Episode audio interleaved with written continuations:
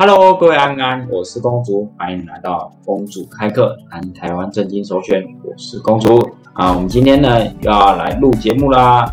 那今天的主题呢是台湾为什么会如此高房价？从三个部分浅谈台湾高房价的问题。嗯，最近呢有一些时事蛮让人关注的。除了我们最熟悉的寒天电视台，寒天电视台被关掉之外，哦，寒天电视台那个时候我也有去追直播，也看着人家倒数，现在在跨年一样，提早跨年啊。除了最近有寒天电视台之外，还有一点就是跟我们生活蛮相切的。可是如果我们的听众群，嗯，我是不清楚我们的听众群大概有没有这个需求啦。可是最近有一个时事跟我们蛮相关的，就是。那个政府呢，央行中央中央银行呢宣布要打炒房这件事情，哎，中央银行宣布要打炒房，那这件事情呢，其实引起蛮多金融业者啊，然后蛮多的一些相关产业的人士都觉得很震惊、很意外，因为政府这一次是突然的就把这个政策丢出来，然后呢。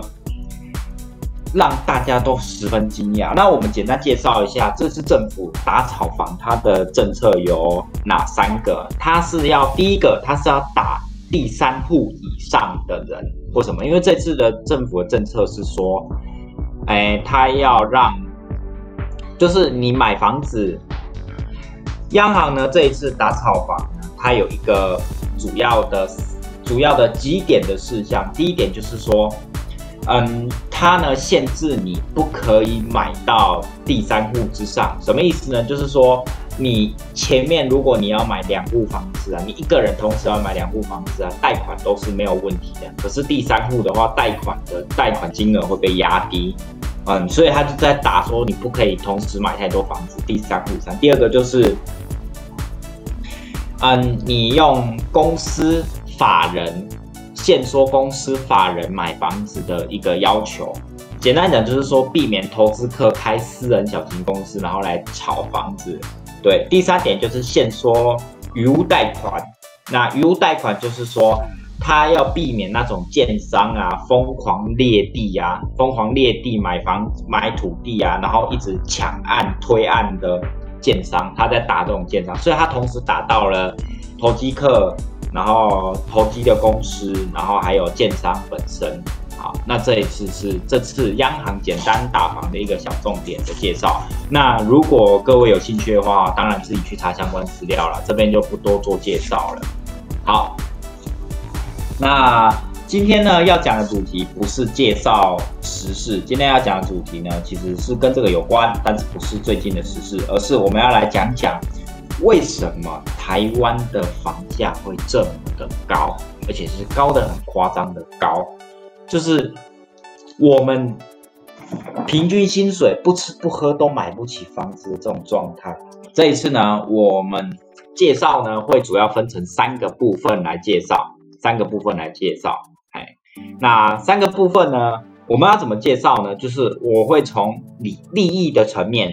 理念的层面、制度的层面这三个层面来做简单的分析。那当然，我的分析是非常不专业的分析，因为这只是我个人经由长时间的对社会的观察以及书爬一些资料之后所整理出来的一些论点，并不代表实际真正的法令政策跟状况。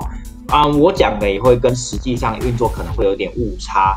那这只是个人观点，仅供参考。好。那我们就要来介绍三个层面，第一个层面就是利益层面的部分。好，那利益层面的部分呢，我先来讲，我们台湾为什么房价会这么高？很简单啊，就说啊，政府你就制定一些制度啊什么的啊，就可以打掉那些建商，打掉那些大地主啊。为什么政府都是不敢做呢？每一次打房、打炒房，怎么样的政策感觉都很烂，然后囤房税什么，为什么都不制定？很简单，利益层面的考量，政治人物啊。他们是怎么上来的？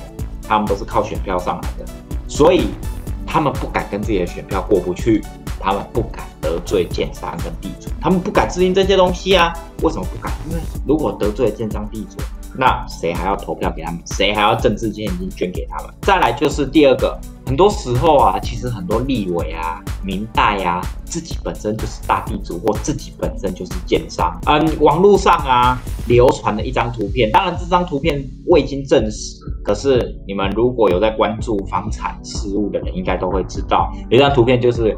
嗯，国民党、民进党各个党的立委，他们背后分别的建商跟代表的家族是什么？对，那立委自己本身就是既得利益者，他怎么可能会让自己的利益受损呢？再来，第三个就是陈同第一点，问各位，全台湾人最多的地方是哪里？大台北都会区，大台北都会。那大台北都会区就是人最多、地也最贵的地方。如果我们打房打下去，最先受到影响一定是大台北地区。那同样道理，大台北地区最会、最容易受到影响，但是大台北地区同时又是选票最多的地方。我为什么要做一个会让我自己的钱消失的事情？我为什么要做一个会让自己掉票的事情？再来就是说呢，打房啊，房价也会影响房租。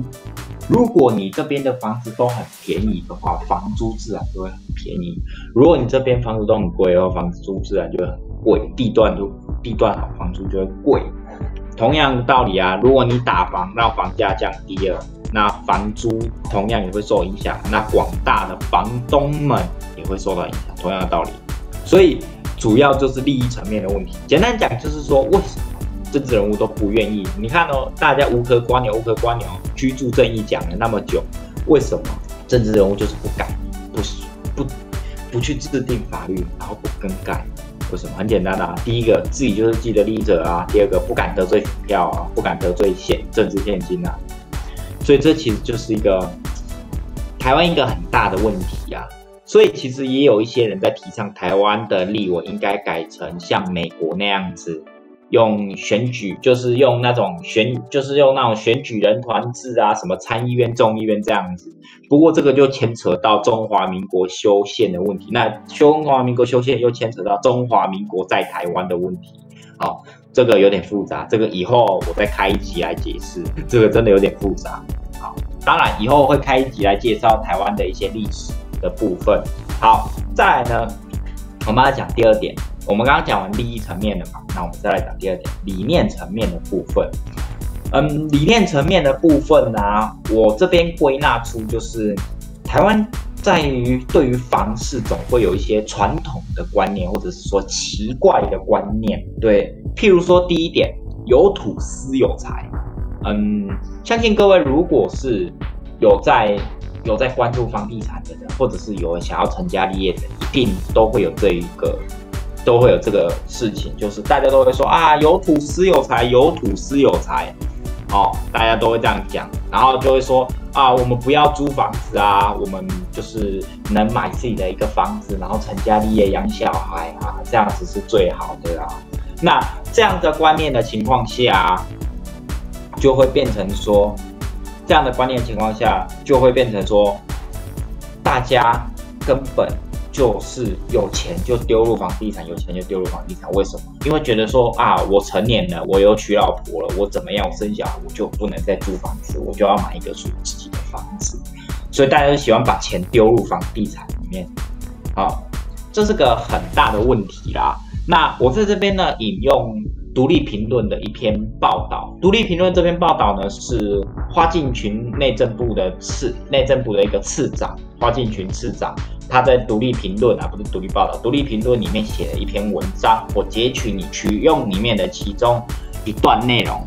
嗯嗯，我先在这边简单介绍一下花敬群市长是谁。花敬群市长呢，如果你们有在看公事有话好说的话，或者是你们有在关注房地产消息哦，你们会知道他是行政院里面的一个。有点简单讲，就是政府负责打房、打炒房的一个主要的策划人。那公司有话好说，有一集也是专门，也是请他跟另外一个我忘记是谁了，请他跟另外一个人去做辩论，针对房地产的事情做辩论。那他在独立评论里面呢，有写这一段，就是有关于有土私有财的一个状况，就是说有他这一段话，我原文照念。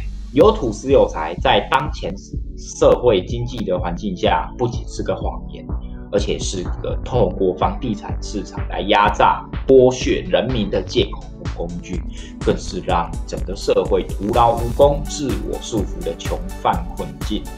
对，一有资金呢，就喜欢丢入房地产，无心于创业、投资、贸易，这是台湾的一个现状。台湾人有钱人都会怎么样？你会发现，台湾的有钱人排行榜上啊，真的是创业家人不多，大部分人都是大地主。这就是台湾很扭曲的一个现状。大部分国家的有钱人都是创业家，哦，像美国什么伊隆马斯克啊、扎扎克伯啊，或者是比尔盖茨啊等等的，这都是创业家，他们不是大地主。可是，在台湾却是颠倒，台湾的有钱人都是大地主，这是一个很扭曲的一个状态。那同样的道理啊，因为这样子啊，因为这样子，大家对于租房子的要求就会很低。那等一下呢，我也会讲到制度层面有关于租房子的部分。对，那我现在在这边讲啊，大家同时因为大家都只想买房子，所以对于租房子就是啊得过且过了，好啦，我就只是暂时租一下，我之后就会搬走了。那大家都只想要买房子的话，对不对？那没有人会去关注租房子的事情。为什么大家又会抱怨租房市场这么黑暗、这么不透明？然后推什么包租代管啊，怎么样怎么样的，为什么都不成功？那我在这边也同样引用同一篇文章的某一段的其中一段话：，哎，租房子就是得用，得就是得过且过，尽量便宜的过渡阶段。房东也管东管西，就是怕房子弄坏不好卖，所以房客居住品质差，房东也不想提供太好的环境。租金不高，所以不希望被政府知道，不想缴税。政府不知道租房市场的状况，也就懒得管，而且认定民众不喜欢租房子，喜欢有土私有财，于是租屋市场变成黑市，而且是房客与房东都不大舒服的黑市。所以大家只好去买房子，再怎么贵，再怎么辛苦，再怎么对不起辛父母辛苦赚下来的退休金，也要买房子。这就是台湾一个很。很扭曲的一个现状啊！我觉得花间云之长他在这篇文章里面所讲的内容真的是非常的，怎么讲？很打中为什么现在的一个租屋市场的一个问题啊！哎呀，那租屋市场不是我们今天要讨论的主题，我们今天讨论的主题是，嗯，为什么台湾会如此高房价？不过这个都是其中一环啊，因为房地产这个是一个。纠结于经济 GDP 里面一个很大的环节，那它同时也是一个很复杂的东西，它会牵扯到很多很多的事情，所以我在这边讲一定会东扯一点西扯一点，那麻烦听众辛苦一点，对，可能要跟上我的，就是我在这边讲可能讲的不是很清楚，麻烦各位见谅。好，那再来呢，我们再来讲第二个奇怪的观念，房价高等于景气好。相信各位啊，如果有在干国托，嗯，对不起，我是，嗯，我我个人公主个人呢，其实是高雄人。那干国托市长上任的时候，高雄的房地产突然飙高，就是莫名其妙的飙高。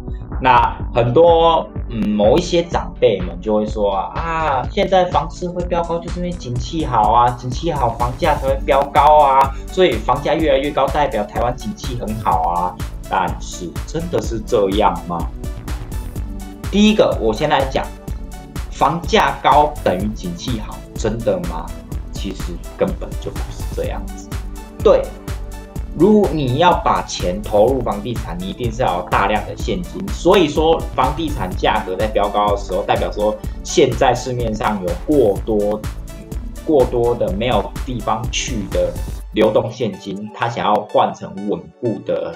固定资产，这是一个经济学的概念嗯，那不过说真的，其实这是有很多的因素的。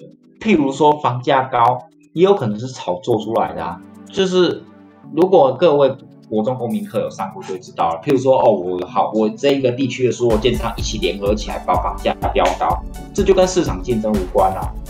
这就是你懂啊，联合起来一起剥削。联合起来一起剥削人民老百姓，建商联合起来一起剥削人民老百姓，这就跟经济好无关啊。再来第二个，台湾最近，因为我们都知道嘛，不仅是台湾啊，全世界最近啊，也不是最近啊，这一年来都深受武汉肺炎的影响。那深受武汉肺炎的影响啊，大量的现金啊，是因为各国政府在一开始啊，在就是疫情初期啊，就放宽金融限制，把那个利率降低啊，然后印钞啊等等的。促进经济的行为，所以变成说市面上有大量的现金，不知道怎么流动。那不知道怎么流动，现在又是个全球化时代，不知道怎么样流动的情况下，那些台商在国外的台商们，他们因为回来台湾，他们就会把这些资金带回台湾。那他们这些资金带回台湾，他们又没有地方花的情况下，就会全部丢入房地产。对，那这些是外国。台湾人去外国赚回来的钱，把它丢进来房地产，并不是台湾人自己赚到的钱，所以这样子就真的能够代表经济好吗？真的不觉得是这样。我在这边呢讲一个很简单的历史小故事，就是我们的上面有一个我们的祖国 日本，日本啊不就有三十年前。他们的泡沫经济啊，他们的泡沫经济啊，房地产被炒到非常非常高昂的境界啊，可是其实他们人民老百姓过得非常的辛苦。结果呢，泡沫破裂的瞬间，日本迎来了失落的三十年。日本迎来了失落三十年，他们的平成年到现在令和年，都是很失落的三，都是非常国家经济低迷，国家是普遍人民老百姓士气不振的一个状态。那在这样的情况下，房价越来越飙高，真的对我们是好事吗？还是我们要走入日本的后路，是个很大的问题。这其实是个很大的问题。那我们在这边中场休息一下。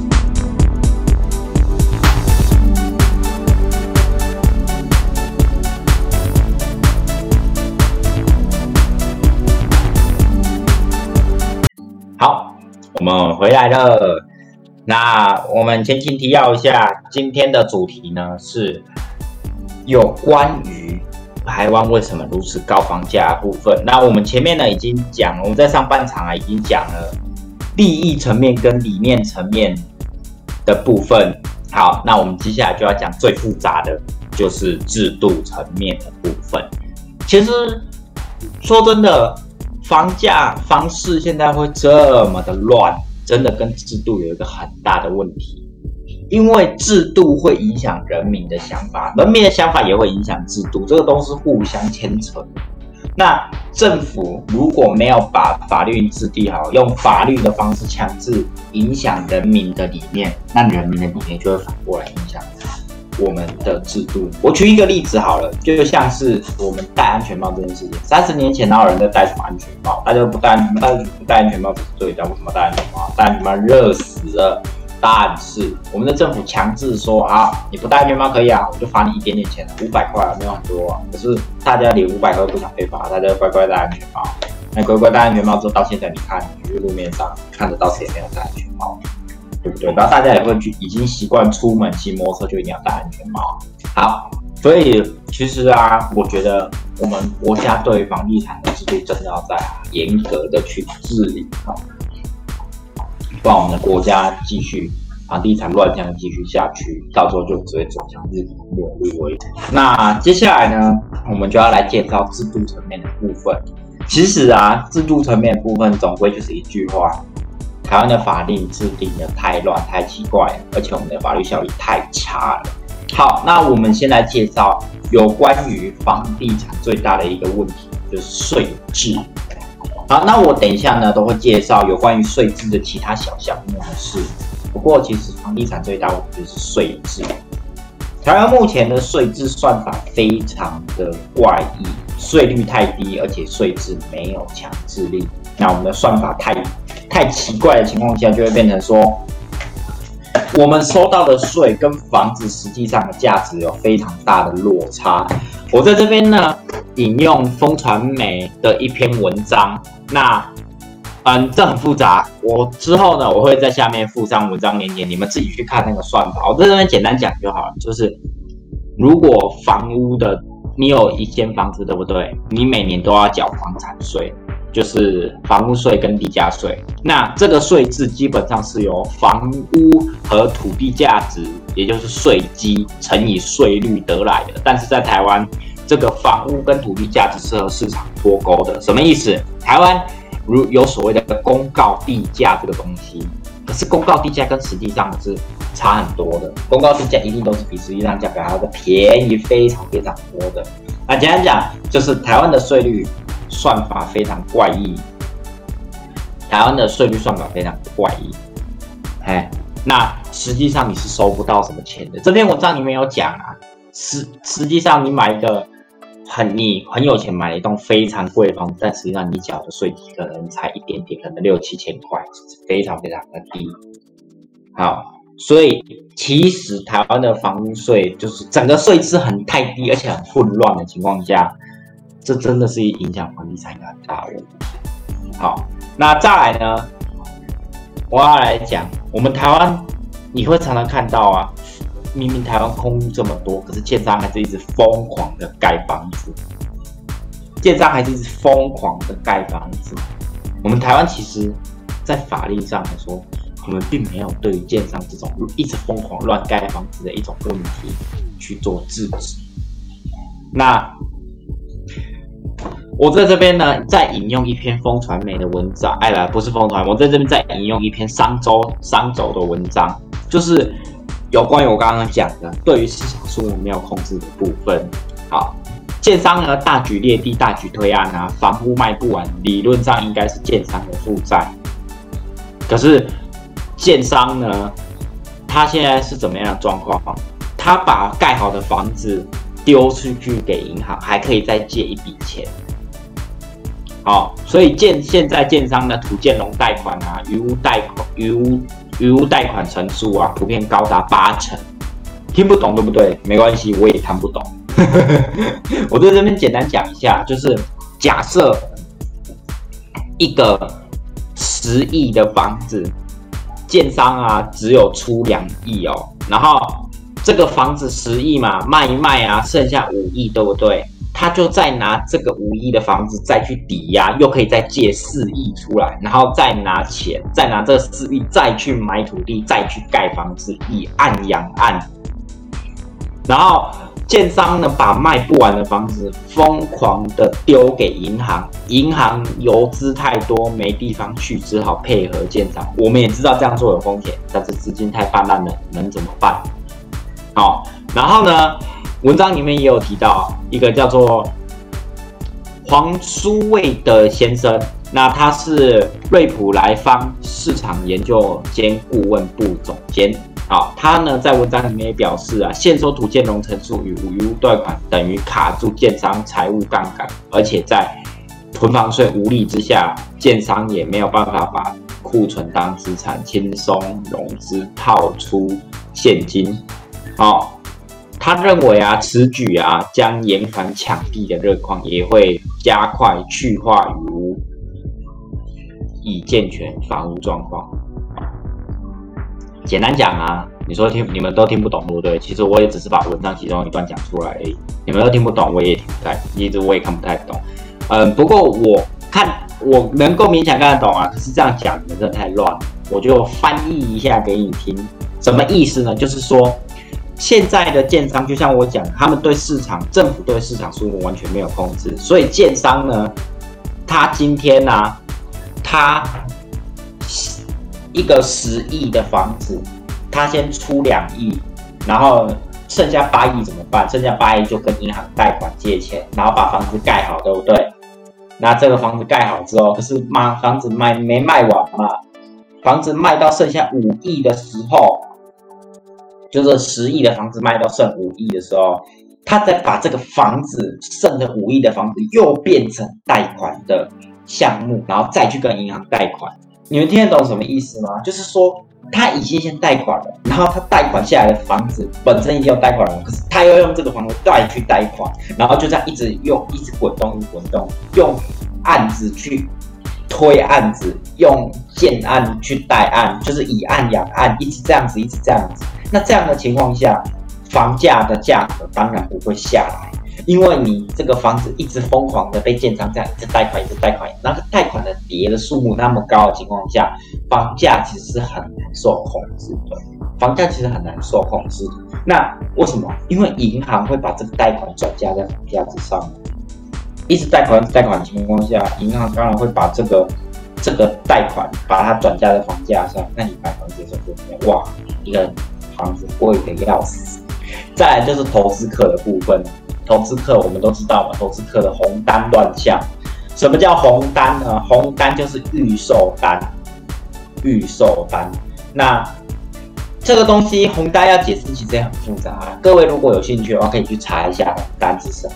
那我在这边不多做介绍，我就只能说啊，我们房价会如此之高啊，其实也跟红单乱象有关啊。那红单乱象的情况下，为什么？因为我们的制度没有办法判定你买这个房子到底是要自己住，还是你是要空着，还是要还是你要就是空着嘛，然后空着要转手给别人，还是你要买来自己住？就是我们的制度是没有办法好好判定这件事情，所以才会导致红单乱象。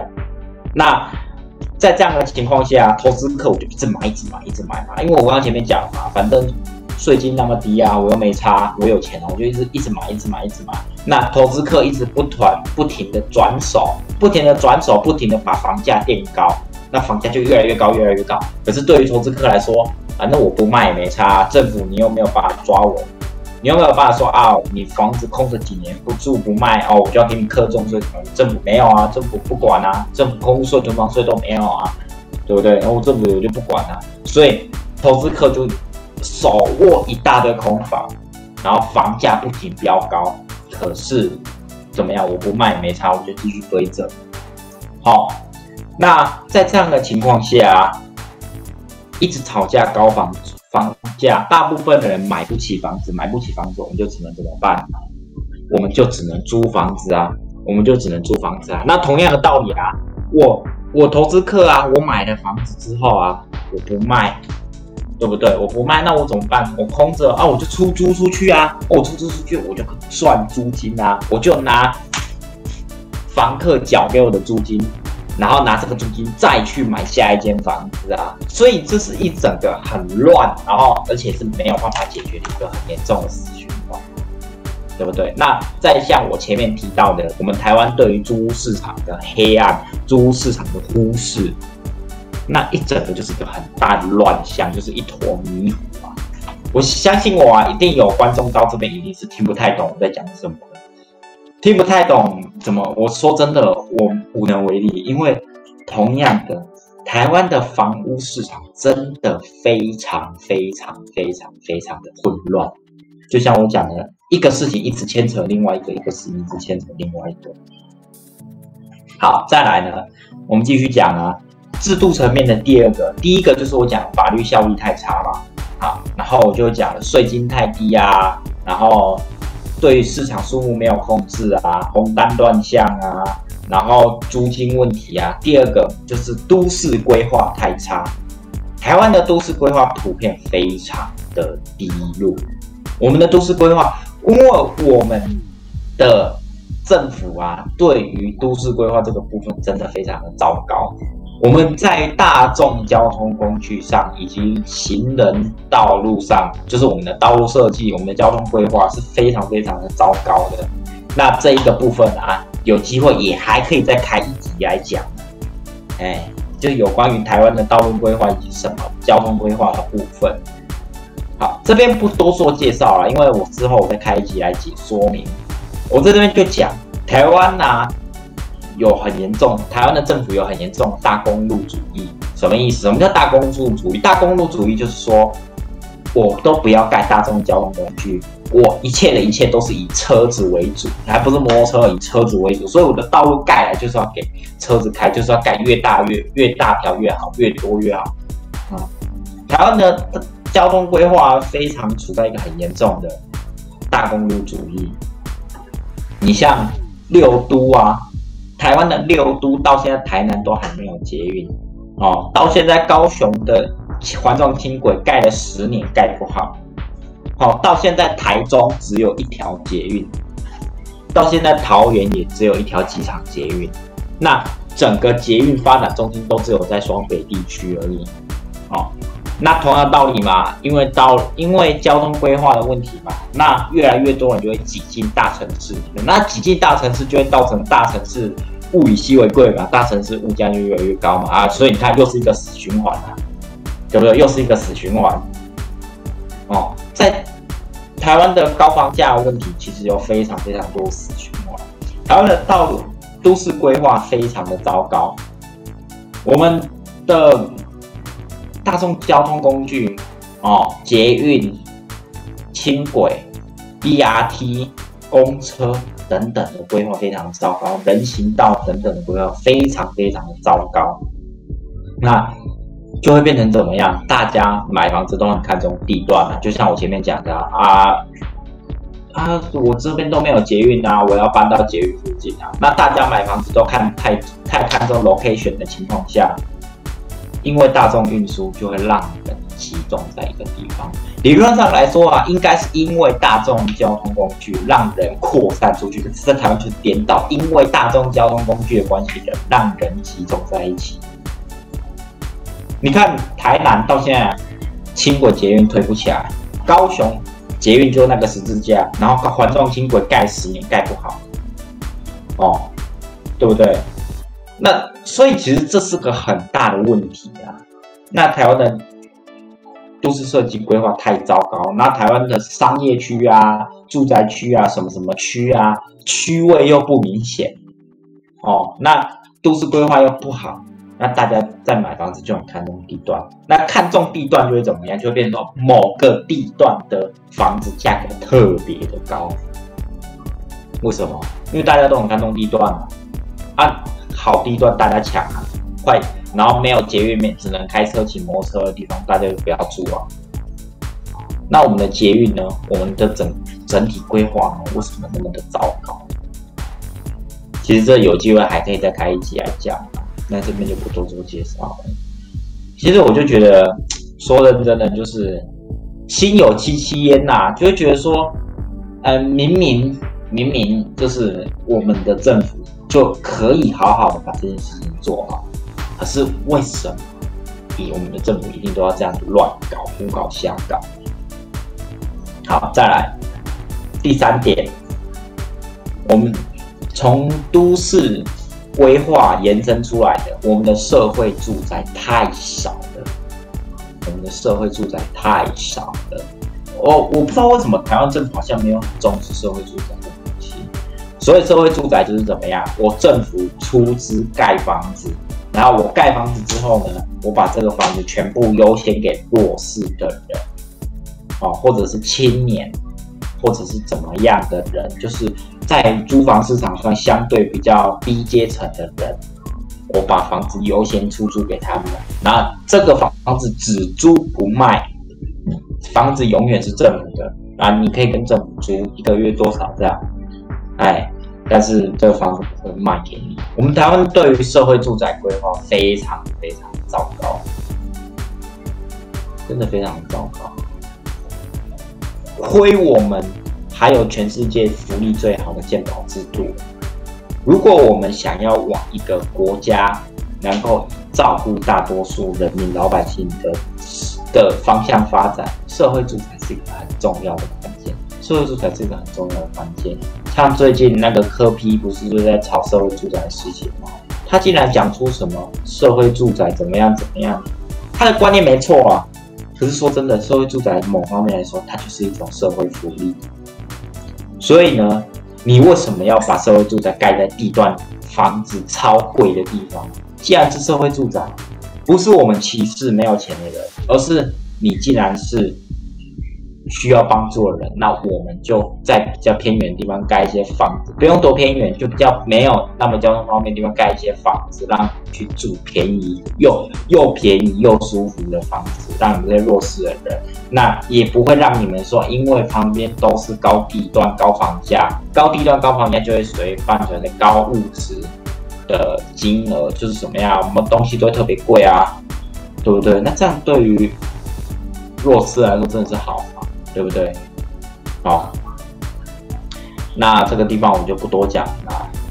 嗯，社会住宅部分这个我不多讲了。反正简单讲就是，我们的政府对于社会住宅真的普遍忽视啊，没有盖，没有在盖社会住宅，没有在盖社会住宅，那就怎么样？大家只能租房子，大家只能租房子。那就又回到我前面讲的死循环，大家只能租房子，那租房子就会有租，就去租到投资客的房子，那投资客拿到租金又去投资房子，又是一个死循环，环环相扣，环环相扣，环环相扣，环环相扣，环环相扣。所以其实整个房屋市场的一个制度问题是有很大的一个问题在。好，好，那其实讲到这边呢。我觉得观众大概也都睡着了，因为这个问题真的很复杂。其实有关于台湾为什么房价会如此之高啊，我这边讲其实只是冰山一角，因为这只是我观察到其中一个部分，实际上也还有很多很多的问题。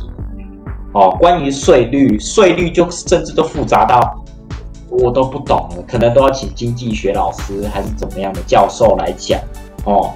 那有关于法律层面，法律也是真的都要请法律系的人来讲，那很复杂，真的非常复杂。那我在这边再全部重讲啊，我们台湾呢，其实房价会如此之高原因啊，分为三个部分：第一个利益层面，第二个理念层面，第三个制度层面。这三个部分，我刚刚在细讲的哦，无论是不想让自己掉票啊，然后有土私有财啊。哦，对市场数目没有控制、红单乱象等等等之类的，前面都有提到的内容，在这些广一大堆问题的情况下，房价就一直越跌越，越跌越高。我们年轻人就永远都买不起房子，所以我这边就要讲结论了。其实现在的社会乱象，就就跟这个有很大的问题，有很大的关系啊。台湾现在有一个很严重的年轻人的问题啊，怎么样？